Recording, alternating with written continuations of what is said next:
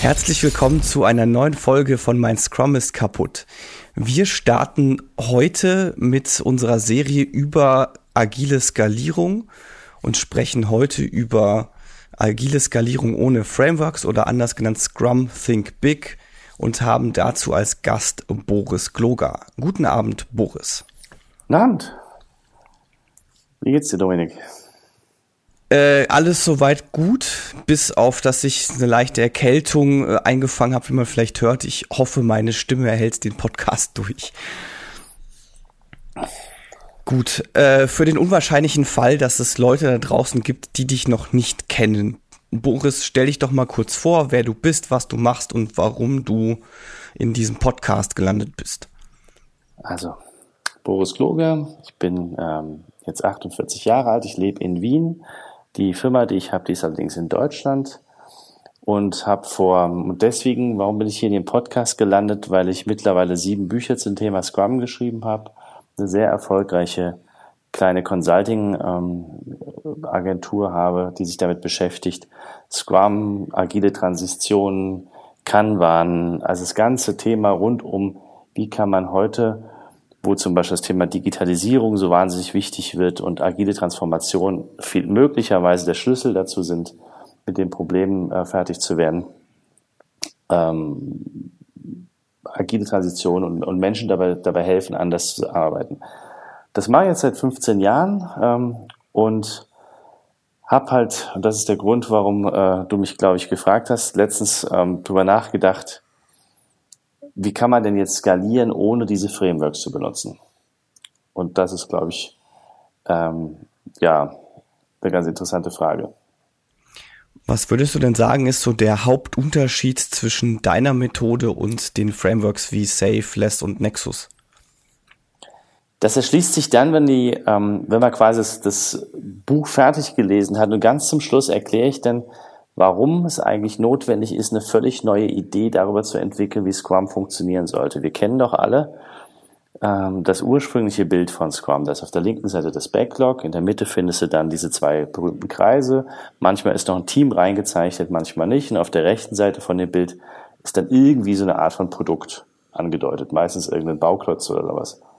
Das sind alle gleich aus, fangen links an und hören rechts auf.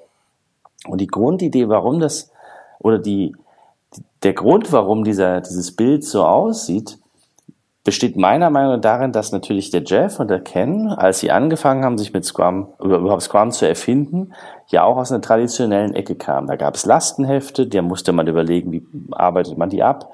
Und dann haben die halt einen sehr, sehr funktio gut funktionierenden Framework gebaut, wie, wie das funktioniert. Kennen wir alle, ähm, brauche ich euch nicht zu erzählen. Aber mittlerweile gibt es ja so, und wenn man in diesem Bild bleibt, also wenn ich in dem Bild bleibe, ist auf der linken Seite Anforderungen, ob die jetzt User Stories oder sonst wie heißen, liegen, die dann iterativ inkrementell von einem Team oder mehreren Teams abgearbeitet werden sollen, dann komme ich auf das, dann, dann, dann bekomme ich das Problem, dass ich ja mehr und mehr Backlog-Items äh, verwalten muss, mehr und mehr Abhängigkeiten habe, die Teams zu synchronisieren muss, mir dann überlegen muss, ob ich da jetzt den Flow reinkriege oder nicht, oder mir überlege, wie ich, wie bekomme ich ähm, auch eine Architektur in den Griff, wie bekomme ich die Abstimmungen hin, wie schneide ich die User Stories, also all das, was uns über ähm, äh, ja in den letzten Jahren beschäftigt haben. Und die Scrum Frameworks, die es so gibt, ob das eine Nexus, eine Safe, ein, ein Less oder sonst irgendwas ist, gehen immer von diesem Bild von links nach rechts aus. Die einen haben mehrere Product Owner, ähm, die anderen sagen, nein, es braucht nur einen Product Owner, wieder andere sagen, äh, muss es ein bisschen mit mehr Meetings organisieren und so weiter. Also das ist so das Bild dieser Frameworks. Und als ich mich das erste Mal damit beschäftigt habe, ähm, darüber nachzudenken, schreibe ich jetzt ein Buch über Skalieren, hatte ich auch im Kopf, naja, also du musst dann irgendwie diese Frameworks bearbeiten, musst du überlegen, wie man das macht und das nochmal darstellen, was ja in den letzten zehn Jahren unter anderem von mir mitempfunden worden ist. Wie setze ich Product Owner Teams auf? Wie verwalte ich das? Mache ich jetzt User Stories Maps und, und lege die über sieben, äh, sieben Meter hin und verschiedene Swimlanes und all dieses Zeugs. Bin aber dann nicht nur im Nachdenken, sondern drüber, drauf gekommen, dass ich schon seit Jahren eigentlich ja immer wieder erzähle, dass Skalieren nur dann funktioniert, wenn man die Architektur äh, verändert. Also ich brauche eine entkoppelte Architektur. Ähm, Produktteile, Komponenten, wie auch immer ich das schneiden möchte, muss ich so aufsetzen, dass die Architektur in ihren Komponenten möglichst so entwickelt wird, dass sie entkoppelt ist. Ja? Und wir wissen mhm. alle, wie das äh, Amazon macht und mittlerweile kennen wir alle diese Grundidee von den von den äh, von diesen äh, zwei Pizza-Teams und ähm, äh, und und wissen, dass dass man, wenn man das vernünftig macht, und heute heißt das Microservices, dass es dann grundsätzlich erstmal möglich ist, mit, mit vielen Teams, die nicht aufeinander warten müssen, große äh, zum Beispiel Softwareentwicklungs, äh, äh Softwareprodukte und Softwaresysteme zu bauen. Das scheint zu gehen. Und als der Alan Atlas vor, ich würde glaube ich, war schon acht Jahre, das muss jetzt schon her sein, der hat uns damals ausgelacht, als ich ihm erzählt habe, du pass mal auf, wir haben ja die tolle Skalierung drauf, wir können das wahnsinnig gut, wir haben da so Product Owner Teams und dann machen wir Massensprint Plannings und wir machen äh, tägliche äh, Dailies, nicht nur auf der Teamebene, sondern auf der Product Owner Ebene und und und. Da hat er gesagt, das brauchen wir doch alles gar nicht. Ich brauche doch nur dafür sorgen, dass die Teams entkoppelt sind. Hm. Hab dem damals nicht so wahnsinnig gut zugehört, glaube ich, weil ich habe das natürlich erstmal gedacht, das geht überhaupt nicht, so ein Schwachsinn, ja, also wie man halt so ist. Und ähm, dann ist das so vor sich hingegehrt. Und der Jan Boch hat vor auch schon wieder zehn Jahren erzählt auf Konferenzen, dass Skalieren nur über Architektur möglich ist. Na gut, und dann kam diese Bewegung der Microservices, die wir alle kennen. Wir wissen mittlerweile äh, eine ganze Menge über DevOps und, und wie man da auch ähm, Continuous Deliveries Pipelines aufsetzt. Und wir kennen, und das ist das Faszinierende, wir wissen mittlerweile, dass wenn der Product Owner eigentlich nicht weiß, was er will, hat er früher immer die Teams gefragt, die dann rauskriegen mussten, was zu entwickeln ist. Und heute wissen wir, dass das methodisch Design Thinking ist. Das heißt, die Entwickler oder die Entwicklungsteams selber gehen eigentlich zum End-User und finden heraus, was gebraucht wird. Mhm. Ja?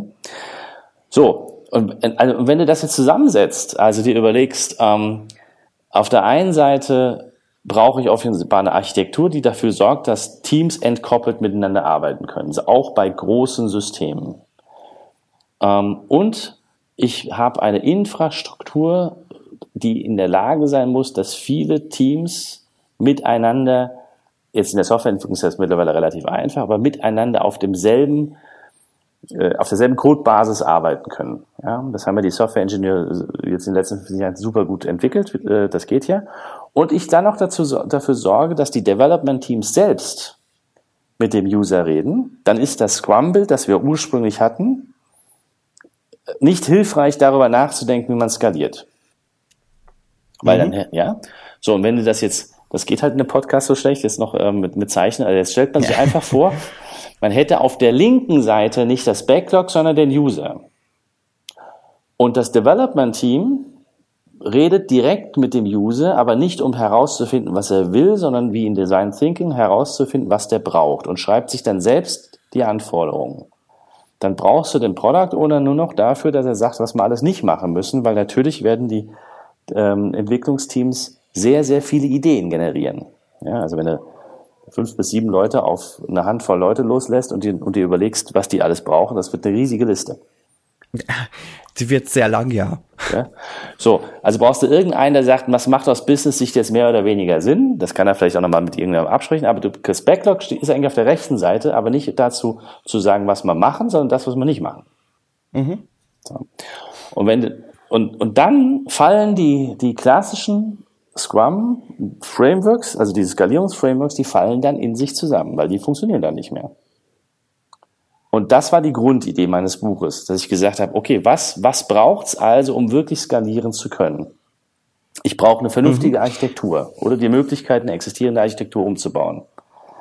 Ich brauche eine Infrastruktur, ähm, mit der das geht. Und da gibt's auch, also jetzt, um es so ein bisschen zu vereinfachen, auf jeden Fall brauche ich eine Infrastruktur, auf der die Entwicklungsmannschaften miteinander ihr Produkt entwickeln können und immer wieder mhm. dafür sorgen können, dass es integriert funktioniert. Das in der Softwareentwicklung in großen Teilen ja gelöst, wie das geht. In der Hardwareentwicklung ist das noch zu erfinden, wie das wirklich gehen kann. Das wäre jetzt meine nächste Frage gewesen. Wie sieht das Ganze in der Hardwareentwicklung aus, nachdem du dich ja meines Wissens nach auch viel mit Scrum in der Hardware beschäftigt? Also wie sieht da so eine entkoppelte Architektur aus? Das ist in der, in, es gibt zwei, ähm, zwei grundsätzliche Prinzipien. Also du, du machst Schnittstellen, die ein bisschen mehr können, als du wirklich brauchst, damit du später nochmal was dazu bauen kannst. Oder, und das ist halt das, was jetzt, äh, also das ist aber bekannt, das wissen die Hardwareentwickler, wie sowas geht ähm, oder du, äh, man, man akzeptiert, dass die Hardwareentwicklung das eigentlich heute auch schon kann, aber die Prozesse sie daran hindern, das zu machen. Also du kannst heute genauso gut mit Hardwareentwicklern in einem Raum sitzen, die noch alle wissen, wie man ähm, zum Beispiel eine CNC-Fräse benutzt und dann bauen die sich zusammen, was sie brauchen, um das erste Prinzip zu bauen. Also wir reden jetzt nicht von Serienreife, ja, aber um die ersten mhm. Produkte zu entwickeln, das kriegen die noch zusammen. Jetzt gibt sogar schon Maker-Shops und so Zeugs in München und in Berlin. Also da geht man hin und setzt man sich hin und baut mal schnell das zusammen, was dann funktioniert. Oder es gibt einen wunderbaren ähm, äh, Video, ähm, eine wunderbare Videodokumentation vom Wired Magazin. Auf der Wired äh, Website findet man das über Shenzhen. Das ist eine chinesische Stadt, in der halt wahnsinnig viel produziert wird. Und die haben über die letzten 30 Jahre ein Ökosystem entwickelt. Also von lauter Kleinhändler, lauter fähigen Ingenieuren, lauter fähigen, also da, da gibt's auch die ganzen Produktteile in den ersten, in den einzelnen Komponenten. Da kannst du einfach irgendwie anscheinend von einem Laden zum anderen gehen und dir schnell zusammensuchen, was du brauchst. Und die sind in der Lage, wahnsinnig schnell Prototypen zu bauen. Mit Serienkomponenten. Mhm. Das, das heißt, ähm, da, also was ich sagen will, es hat was, ein bisschen was mit Kreativität zu tun und die Hardwareentwickler werden, glaube ich, in den nächsten zehn Jahren genau dasselbe äh, durchmachen, wie es die Softwareentwicklung in den letzten 15 Jahren gemacht. Die werden sich ihre Tools bauen, damit das geht. Mhm, ja, das äh, würde ich jetzt auch mal vermuten. Ich habe in dem Zusammenhang auch mal einen interessanten oder ein interessantes Paper von Vodafone in Spanien gelesen, das in eine, eine etwa ähnliche Richtung ging, wo sie auch gesagt haben, okay, das ist der Prozess, der uns behindert. Ja. Und äh, anstatt dass sie dann über den Standardeinkauf vom Konzern gegangen sind, genau. sind sie einfach selber in die Innenstadt gefahren und haben sich Richtig. die Teile gekauft, die sie brauchen. Ja. Also das ist immer das, was, also das ist das, was mir sofort aufgefallen ist, relativ schnell, als wir, als wir zum Beispiel in der Medizintechnik gearbeitet haben.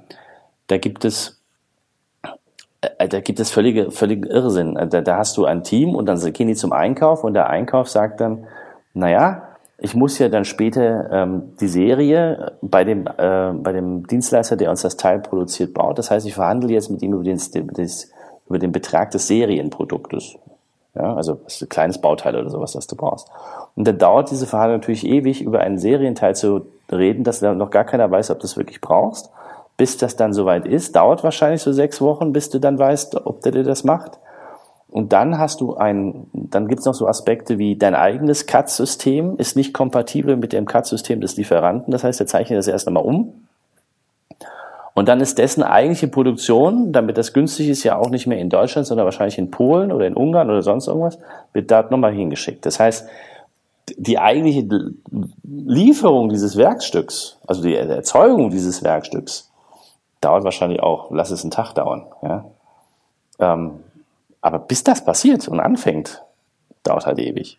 Mhm, und ja. genau das ist, sind die eigentlichen Probleme. Und, das, und ich glaube, dieser Teil, der ist relativ schnell zu lösen.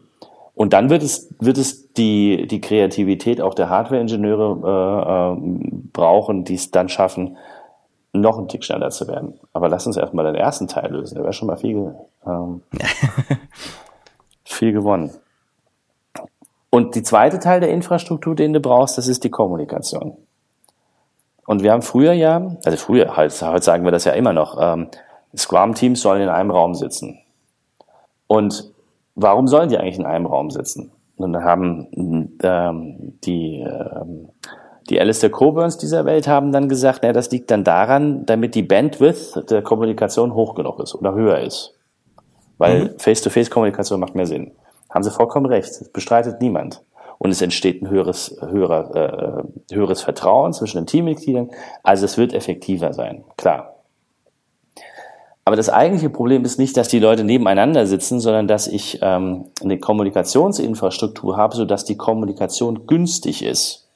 Mhm. Also wenn es kein Geld kostet, den anderen zu erreichen, weil ich auf den Knopf drücke und dann habe ich den neben mir sitzen quasi per Telefon oder per, per, per Podcast-App, wie wir sie hier gerade benutzen, dann ist es zwar immer noch besser, wenn die Leute nebeneinander sitzen, völlig logisch, ähm, aber es ist, also die, die, die, die, die Möglichkeit des Feedbacks, weil der ja per Knopfdruck wirklich günstig erreichbar ist und ich nicht erst auf ein Meeting warten muss oder sonst irgendwas, mhm. Ähm, erzeugt wieder schnelleres Feedback und damit werde ich produktiver. Also ich brauche eine Kommunikationsinfrastruktur. Und wenn ich ähm, dann aber über, dann, dann schaust du dir aber was an, was in den Organisationen passiert und dann wird dir erzählt, dass das gar nicht geht, dass man mit Videochats arbeiten darf. Also. Mhm, das ja, das wäre jetzt nämlich so quasi mein erster Kandidat gewesen dafür. Ja. Also ich habe sogar schon, äh, man hat mir sogar schon erklärt, dass Betriebsräte was dagegen haben, dass man Skype for Business benutzt. Hm. Okay, was ist da die Begründung? Ich habe es noch nicht rausgekriegt. Also das ist mir in einem ja und ähm, also zwei Jahre versucht ein Unternehmen jetzt schon Skype for Business, damals noch Lync, ähm, äh, gestattet zu bekommen und zwar vom Betriebsrat. Und dann denkst du dir, pff, ähm, dann hole ich halt die Leute doch lieber in einen Raum, weil bevor ich das gelöst habe, dass, dass sich der Betriebsrat drüber auseinandersetzt, ähm, wird schwierig. Also das heißt, wir behindern uns in den Organisationen eigentlich erstmal gegen mit solchen Themen von selbst. Ja, das hat überhaupt nichts mit mit Fertigungstechnik zu tun, sondern reiner Prozess, der da nicht funktioniert. Und und und die zweite Vermutung, die ich habe, ist, warum funktioniert agiles Arbeiten beziehungsweise warum ähm, kann es so etwas wie eine agile Organisation überhaupt geben? Der, der relativ einfache Grund aus meiner äh, warte, ist, weil halt Kommunikation durch die Digitalisierung wesentlich einfacher geworden ist. Wenn du es schaffst, Kommunikation quasi horizontal zu, zu, äh, zu streuen, durch diese Organisation, durch zum Beispiel Chat-Systeme oder so, ähm, dann ist es überhaupt, das macht es erst überhaupt möglich, dass eine große Organisation ohne Hierarchie funktionieren kann. Gibt es auch Fälle, die, die, die du kennst, wo Digitalisierung dem Ganzen eher schadet oder das behindert? Nee. Also was, was, okay, vielleicht, das müsste man sich überlegen. Also es gibt wahrscheinlich einen Fall, wo das, wenn ich jetzt glaube, nur weil es ähm, Chatsysteme und äh, Videokonferenzsysteme gibt und sowas, brauche ich den Menschen nicht mehr zu, also brauche ich die Menschen gar nicht mehr zusammenzuholen. Mhm. Und, und es gibt noch einen Aspekt, ähm, da müsste man mal Mäuschen spielen. Es gab doch damals die Initiative, als die, ich weiß schon gar nicht, Marissa heißt sie, glaube ich, äh, von Yahoo, als sie gesagt hat, die Leute müssen wieder im, ähm, in, also bei Yahoo direkt im, im Hauptgebäude arbeiten. Ja, da haben sich ja. alle drüber aufgeregt. Und ich glaube, die hatte einfach, die hat einfach versucht, dafür zu sorgen, dass die Leute wieder zusammen, und ich war nicht dabei, aber die Grundaussage ist doch, ich muss ja trotzdem zusammenarbeiten. Es nützt mir ja nichts zu sagen, ich habe jetzt alle Leute zu Hause im Homeoffice sitzen und jeder ist der Einzelentwickler oder der Einzelwissensarbeiter. Ähm, also das funktioniert nicht. Also wenn ich sage, Digitalisierung schön und gut, aber wenn ich irgendwo am Ende der Welt sitze und mir völlig egal ist, was die anderen machen, weil ich gar nicht mit denen in Kontakt stehe, dann kannst du zwar sagen, ja, ist ja egal, weil wir können überall auf der Welt miteinander arbeiten, aber du tust ja gar nicht, also du arbeitest ja gar nicht miteinander. Ist ja auch nichts Besseres als als dann äh, hilft dir die Kommunikationsinfrastruktur ein Stück weit damit, dass ich meine Dokumente verschieben kann. Ja. Also, das bringt da weniger.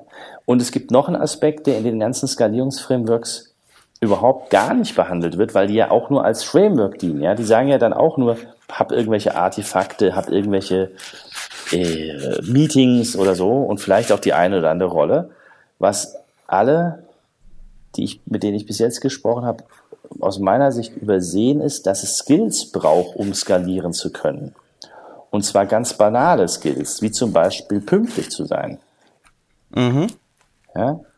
Ähm, also du, je, je, je, mehr Friktion, also, in, also ich, ich nenne es jetzt das, das böse Wort, undisziplinierter Leute sind, desto mehr musst du ja immer mal wieder auf jemanden warten oder hat er jetzt sein Commitment wirklich eingehalten? Also liefert der jetzt auch? Das heißt, wenn er das nicht tut, musst du ja möglicherweise wieder, musst ja nochmal nachfragen gehen oder ähm, tut, äh, sorgt zum Beispiel, vielleicht hast du ein technisches Support-Team, sorgen die auch on-time dafür, dass die Dinge tatsächlich da sind. Das heißt, wenn jeder Einzelne ein bisschen, ich nenne es mal, nachlässig ist, ja, aus welchem Grund auch immer, dann mhm. potenziert sich das ja in einem skalierten Umfeld. Ja, da kommt dann wahrscheinlich der gute alte Broken Window Effekt zum Spielen. Auch. Äh, zum Tragen. Genau.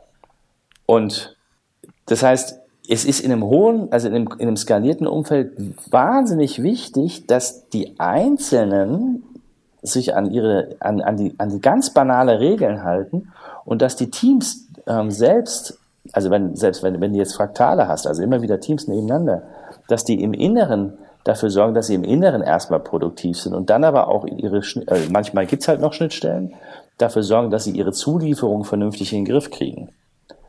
Und dann, dann erzeugst du halt wenig Reibung, um es mal so auszudrücken.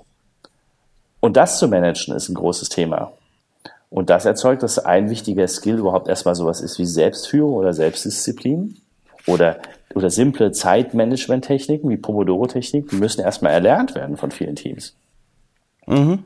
Ja. Und das ist nur die einen, das ist nur der eine Aspekt der Skills. Es gibt dann, und dann hast du tonnenweise andere Aspekte in einem skalierten Umfeld. Ich habe ja ein, selber ein kleines Unternehmen äh, und und alleine, dass Leute, also dass wir selbst verstehen, wie gehst du denn jetzt mit den technischen Dingen um? Und ich rede jetzt nicht von schwierig komplizierten ähm, äh, äh, na, Entwicklungsumgebungen, sondern ich rede nur davon, können wir alle mit Google Hangout umgehen zum Beispiel? Ja, weißt du, wie oft du das, das immer wieder erklären musst, wo da die Knöpfe sind?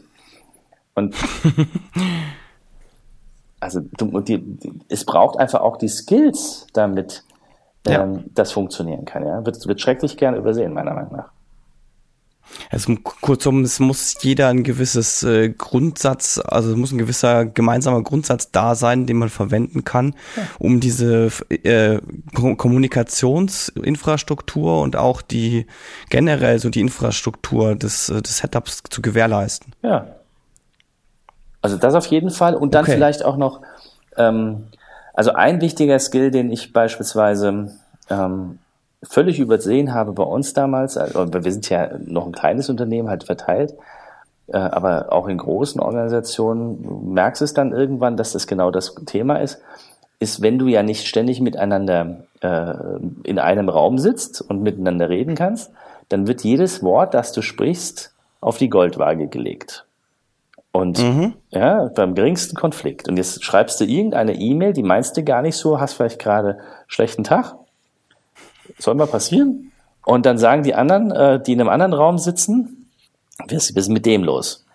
Ist kein großes Problem, wenn du den zwei Stunden später in der Kantine triffst. Wenn du den aber jetzt die nächsten acht Wochen gar nicht siehst, weil der an einem anderen Standort ist, dann kann das ein Riesenthema werden. Ja. Ja, da fehlt halt dann die ganze Mimik und Gestik vor allem. Genau. Und es fehlt auch die Rückkopplung, dass er das gar nicht so gemeint hat. Ja, ja. ja. Weil du den ja gar nicht mehr siehst. Und das heißt, Sprache und Kommunikation in einem, in einem großen äh, verteilten System ist extrem wichtig. Und, und ähm, es gibt Menschen, die nennen das ähm, dann äh, äh, gewaltfreie Kommunikation. Also lernen, lernen solche Ideen, wie man das macht. Und ich glaube, das kann man machen, ist aber schon möglicherweise zu viel. Es reicht einfach mal, sich klar zu machen, das, was ich sage, könnte beim anderen äh, negative Gefühle äh, erzeugen. Und wenn mhm. ich, wenn ich jetzt einfach nur hingehe und sage, vielleicht ist das, was ich gerade gesagt habe, falsch angekommen, ich rufe ihn mal an. Ähm, auch das ist eine Art von Skill. Und auch das brauchst, um großen Systemen zu arbeiten. Und jetzt stellst du dir, und jetzt drehst du die, die Schraube noch einen, einen, einen, einen, einen, einen Tick weiter und sagst, jetzt habe ich es vielleicht mit verschiedenen Kulturen zu tun. In einem großen System. Also Kulturen wie äh, jetzt meinetwegen äh, Europa und Asien. Genau, also das ist das, ist das Naheliegendste. Okay. Ne? Hast, hast Unterschiedlichste äh, äh in, nationale Kulturen und nationale Charaktere. Und da gibt's ja, ach, das, das habe ich in meinem Buch beispielsweise gar nicht ausführlich genug behandelt, aber Hofstädte und sowas, ja, sich zu überlegen, äh, wie funktioniert die Sprache und, und dann zu lernen, dass die türkische Sprache beispielsweise eine ist, die halt ganz viel äh, äh drumherum reden muss und den Kontext herstellen muss. Und so direkt reden, wie das wir in, äh, in Deutschland beispielsweise machen, äh, geht gar nicht. Also geht gar nicht. Und ähm, das ist ein Aspekt. Aber der andere Aspekt, den fand ich viel spannender, als, als ich dann zum Beispiel mit Biologen, Chemikern und äh, Elektroingenieuren zusammengearbeitet habe im Team. Also nicht in einem Team, sondern in einem großen Team. Mhm. Ähm, du glaubst ja nicht, aber ich hätte nie gedacht, dass ein Biologe mit einem Chemiker eigentlich gar nicht reden kann. Das geht nicht. Also sie haben vollkommen, also nicht, weil sie sich nicht als Menschen unterhalten können, sondern die haben mhm. völlig andere Herangehensweisen in ihrem wissenschaftlichen Ansatz. Okay, das heißt, die äh, verwenden dann die gleichen Fachbegriffe, meinen aber was anderes? Ja. Oder wie muss ich mir das also vorstellen? Also das okay. ist die eine Geschichte, aber die haben auch eine andere I Idee darüber, wie man Erkenntnis gewinnt. Mhm. Ja? Und noch, noch heftiger war es, als ich dann gesehen habe, wie der Elektroingenieur, oder ich glaube, es war ein Elektroingenieur, aber ist eigentlich egal, da, da hast du, ich sag mal, jetzt äh, ein bisschen defetistisch, klassischer Ingenieur, ja, der wollte ein Ichikara-Diagramm machen, um dann genau die ganzen Ableitungen und, und, äh, und, und Root Causes da auszuarbeiten, des Problems. Mhm. Und dann haben die Biologen ihm gesagt, das können wir nicht, weil das funktioniert nicht, wir machen das heuristisch. Ähm, naja, aber äh, pff, das ist völlig, ähm, für einen Ingenieur ist das absurd äh, im ersten Moment. Der will, der will, der will Cause und Effekt haben, also der will Analyse machen ein Biologe, der Analyse macht, bringt sein Objekt um. Ja, also, geht ja nicht. Also kannst, kannst natürlich kannst du anfangen, dein, dein, äh, dein Versuchsobjekt äh, zu sezieren, aber dann ist tot. Also kann ein Biologe eigentlich immer nur heuristisch denken. Der muss ausprobieren. Der denkt in komplexeren mhm. System. Und das, die, das hat ja zwei völlig verschiedene Herangehensweisen an, an Probleme. Und die hast du jetzt in einem Team. Oder also in einem Team geht's vielleicht noch, weil die das ja wieder jeden Tag sehen. Aber die hast du jetzt vielleicht über zwei verschiedene Standorte in drei verschiedenen, in zwei verschiedenen Zeitzonen. Ja. Ist nicht, also ist ein Thema, finde ich. Wie kann man sowas gut lösen? Indem man es zeigt, also aufzeigt, indem man sich mit den Leuten hinsetzt und sagt, ah, guck mal, das ist eine, das ist ein Biologe, und es aber erst, du musst es aber erstmal selbst verstehen guckst dir das dann an mhm. und siehst, aha, das ist ein Biologe, der arbeitet so. Okay, das ist ein Ingenieur, der arbeitet so. Und dann ist in Meetings transparent machen, dass so gedacht wird. Und dann schaffen die das schon. Also die sind, das sind ja hochintelligente Menschen. Warum sollen die nicht miteinander reden können? Aber du kommst halt immer mit deinem eigenen Weltbild. Und ja. alle glauben immer, das eigene Weltbild ist das richtige Weltbild, nicht? ja, mein Gott ist der Richtige. Genau, Scrum ist das Beste seit geschnitten Brot, sagen die Scrum-Enthusiasten wie ich. Ja. Und dann kommt, und dann kommen die Kanban-Leute und sagen, nö. Und dann geht's los. Ja. Es hat tatsächlich manchmal was Religiöses, so ein bisschen. Ja, klar. Und, und, es gibt auch eine Phase, da ist das gut und irgendwann musst du dann halt wieder pragmatisch werden. Du musst dann denken, okay, ähm, lasst uns wieder miteinander reden, nachdem wir die Weltbilder miteinander abgeglichen haben. Und das geht halt in einem in einem fünf bis sieben Mann Team, wo ein Scrum Master drum rumläuft und die mehr oder weniger einsperrt und, und abends noch zum Bier einlädt, das geht von selbst, weißt du? Mhm. Das ist kein großes, also ich meine, das ist wirklich, das ist ein guter, ein guter Teamlead, konnte das auch immer. Also, und jeder, der ein bisschen soziales Gespür hat, der hat das auch immer hingekriegt. Das geht bei fünf bis sieben Leuten von selber, wenn du dich da ein bisschen mit auseinandersetzt. Abends bei ein Trinken gehst oder so, dann geht das schon das funktioniert halt mit 150 Leuten an, wenn du Pech hast, an verschiedenen Standorten nicht mehr, ohne dass du dich wirklich damit auseinandersetzt. Oder viel Geld in die Hand nimmst, um alle an einen Ort zu karren. Ja, das kann man ja mal machen. Ähm, das ist auch okay. Aber selbst wenn du dann, aber da, dazu musst du dich da, damit auseinandersetzen, dass das notwendig ist aus den und den Gründen. Mhm. Wenn einem das klar ist, dann merkt man, dass das Skalieren nichts mit dem Prozess zu tun hat, sondern am Ende des Tages immer was mit der Art, wie die Menschen untereinander kommunizieren und wie die Schnittstellen beschaffen sind. Und wenn ich es schaffe, und jetzt sind wir wieder bei der Architektur, und wenn ich es jetzt schaffe, dass ich gar keine Schnittstellen brauche, ähm, dann wird das System insgesamt schneller arbeiten können. Und das geht halt wieder nur über die Architektur und nicht über den Prozess. Mhm. Du hast in deinem Vorwort von deinem Buch so zwei interessante Fragen gestellt. Und zwar die erste würde ja lautet, was muss man in einem Projekt beherrschen, damit Skalierung tatsächlich funktioniert? Das heißt, das könnte man jetzt beantworten mit, ich muss sicherstellen, dass ich eine entkoppelte Architektur habe mhm. und eine vernünftige Kommunikationsinfrastruktur. Und in, und in, und ähm, plus einer Integrationsinfrastruktur. Äh, ja. Mhm. Und du brauchst oben drüber die Skills äh, der Menschen, die das machen, die zum Beispiel auch verstehen, was wir gerade über Biologen und, und Chemiker äh, ein bisschen ähm, flapsig gesagt haben. Ja? Ich hoffe, die mhm. verzeihen uns das, falls ein Biologe oder Chemiker zuhört. Und dann brauchst du ja nochmal, ähm, wenn du jetzt sagst, ich will dafür sorgen, dass die einzelnen Teams selbst sich die Stories äh, überlegen, brauchst du so Ideen wie, äh, wie Kenntnis über Design Thinking oder Produktentwicklungs-Know-how in den Teams.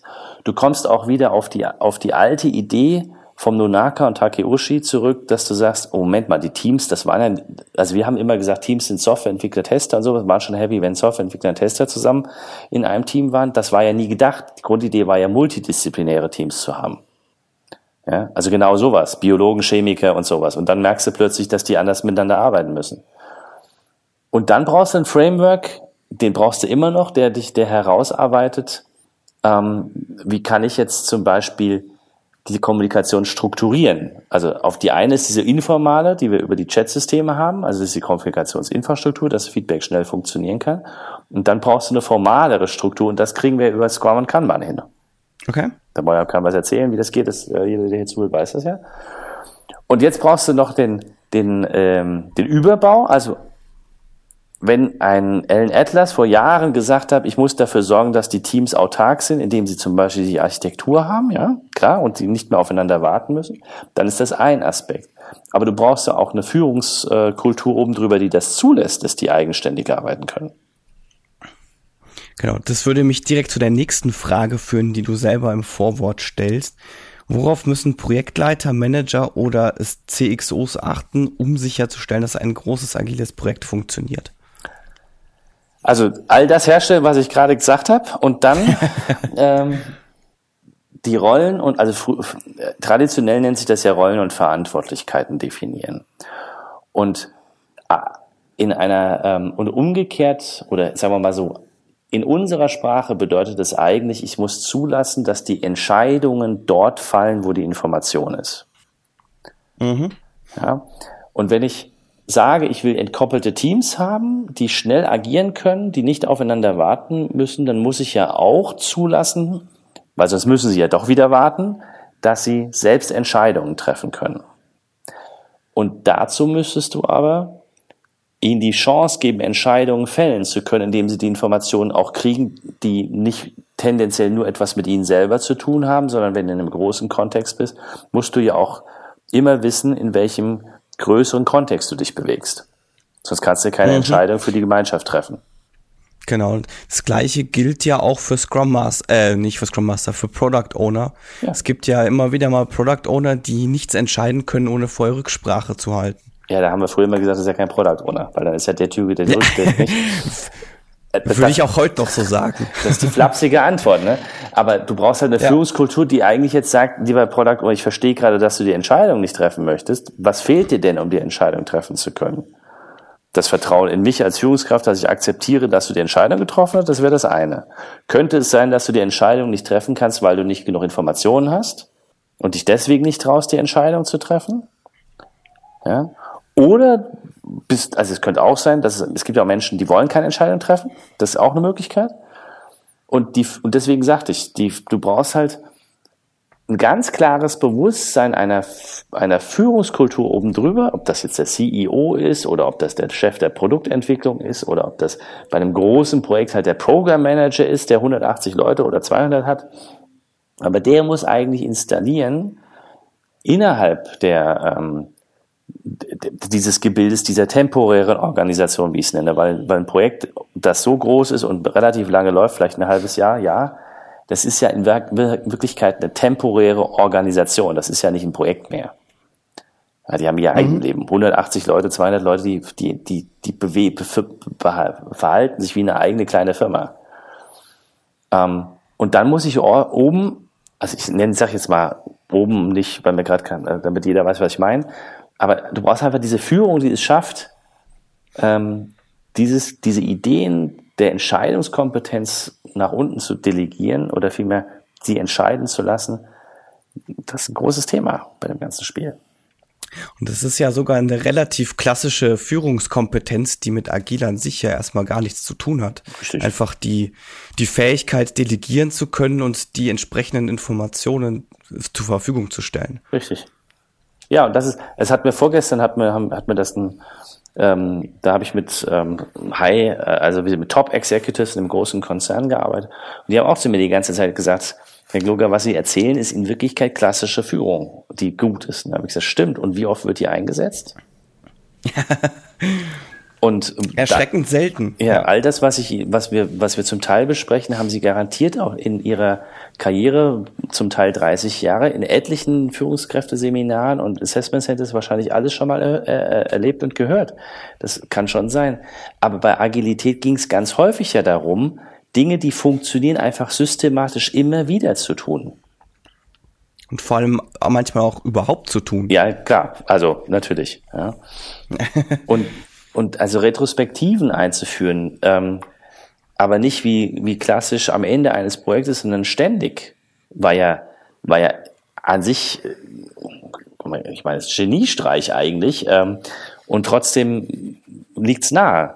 Und wenn du dann heutzutage, also jetzt ähm, dir die, die modernste Führungslehre anschaust, die gerade in Europa unterwegs ist, das äh, unter anderem ausgehend vom St. Gallener Managementmodell und und äh, extrem interessanten ähm, wissenschaftlichen Artikeln darüber, dass eine Kommunikation nichts anderes sein soll als ein System aus Konversationen. Also jede Organisation besteht nur aus Konversationen.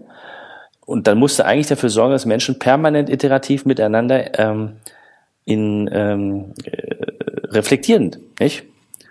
Mhm. Dann, und was macht Agile? Ja, wir sorgen dafür, dass Menschen ununterbrochen in die Reflexion getrieben werden. Über das Produkt, über sich selbst, über die Planung. Ähm, also deswegen funktioniert's.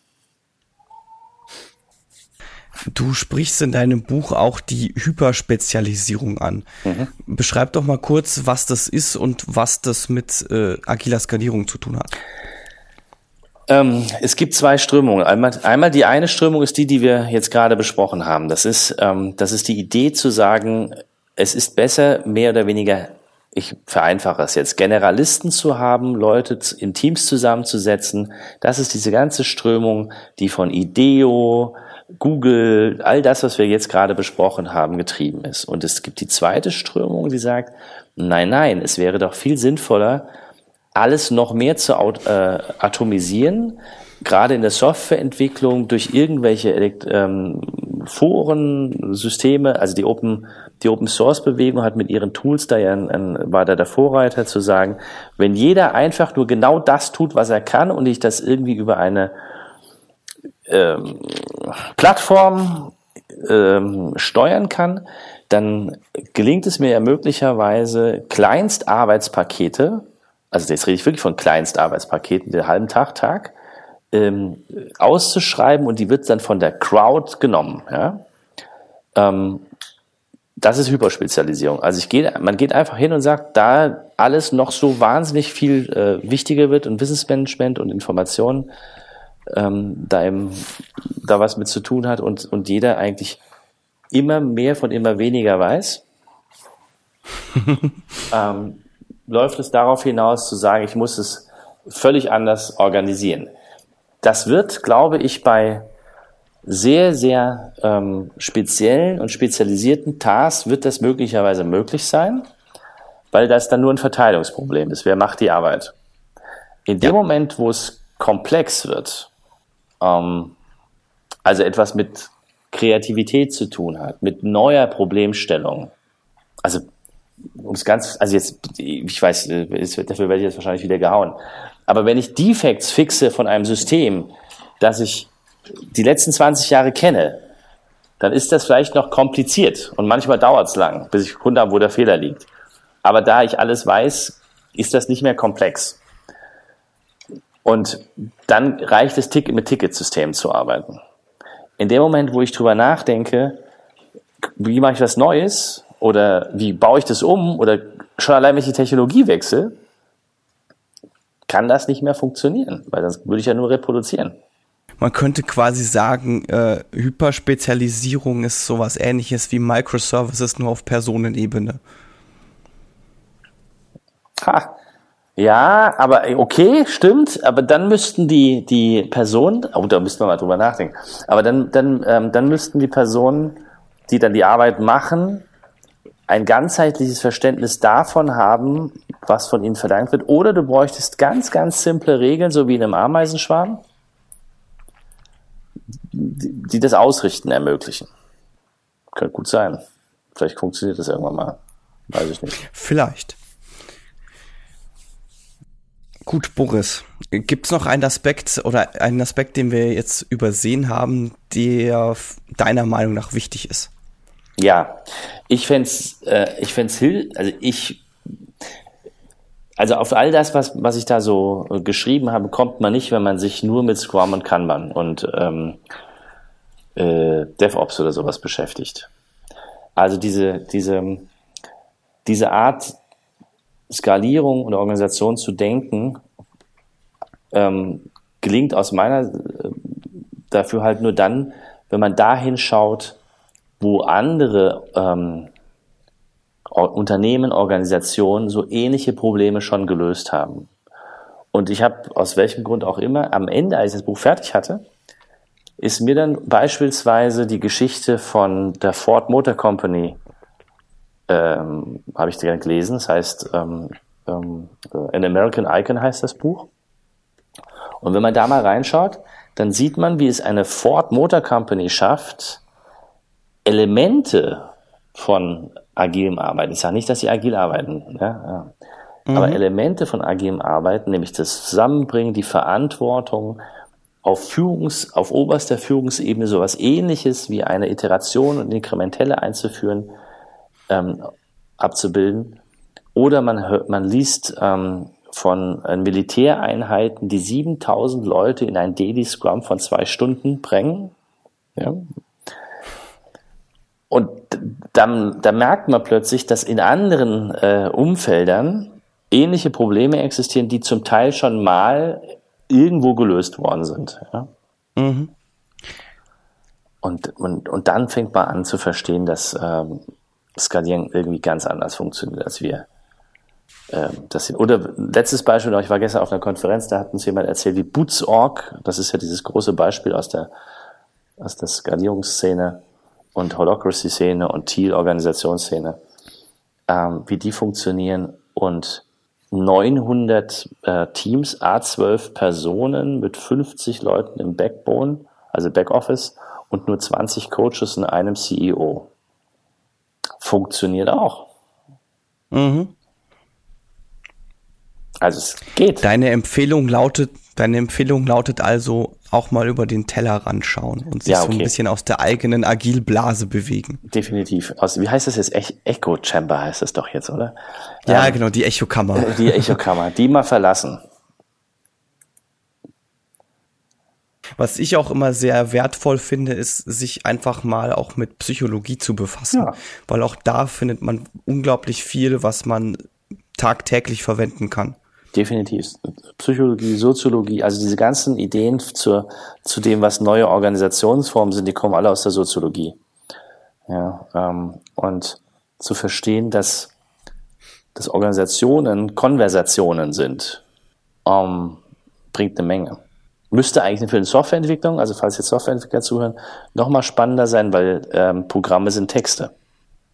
Und in Wahrheit auch Konversationen die aufeinander reagieren können. Und die, wenn sie es nicht aufeinander reagieren, ist es halt kaputt. Ja. Genau. Also eigentlich eine ganz schöne Analogie. Zu deinem, zu deinem hier Scrum ist kaputt, gell? Genau. Genau, wenn sie ja. nicht auf, wenn sie nicht auf, genau, wenn sie nicht darauf reagieren, dann ist es kaputt. Und ich sage dann immer, da benutzt das System den Entwickler, um sich zu verbessern. Ein schönes Schlusswort. Boris, ich danke dir vielmals, dass du dir die Zeit genommen hast. Gern. Danke äh, für die Initiative. Gerne. Ähm, dein Buch ist ja seit kurzem draußen, heißt mhm. Scrum Think Big und ist, glaube ich, im Hansa Verlag erschienen. Genau. Euch da draußen danke fürs Zuhören. Falls ihr einen Themenvorschlag habt, dann schickt uns den doch gerne an thema at meinscrumiskaputt.de. Ansonsten freuen wir uns über Kommentare und Sternchenbewertungen bei iTunes oder auf unserer Webseite meinscrumiskaputt.de, bei Facebook oder bei Twitter. Das war der erste von vier Teilen oder wahrscheinlich vier Teilen zu skalieren. Genau. genau, zu skalierter agiler Softwareentwicklung oder zu skaliertem Agil. Klingt irgendwie ein bisschen sperrig. Und wir hören uns nächste Woche hoffentlich wieder. Bis dahin. Tschüss, vielen Dank nochmal. Ciao.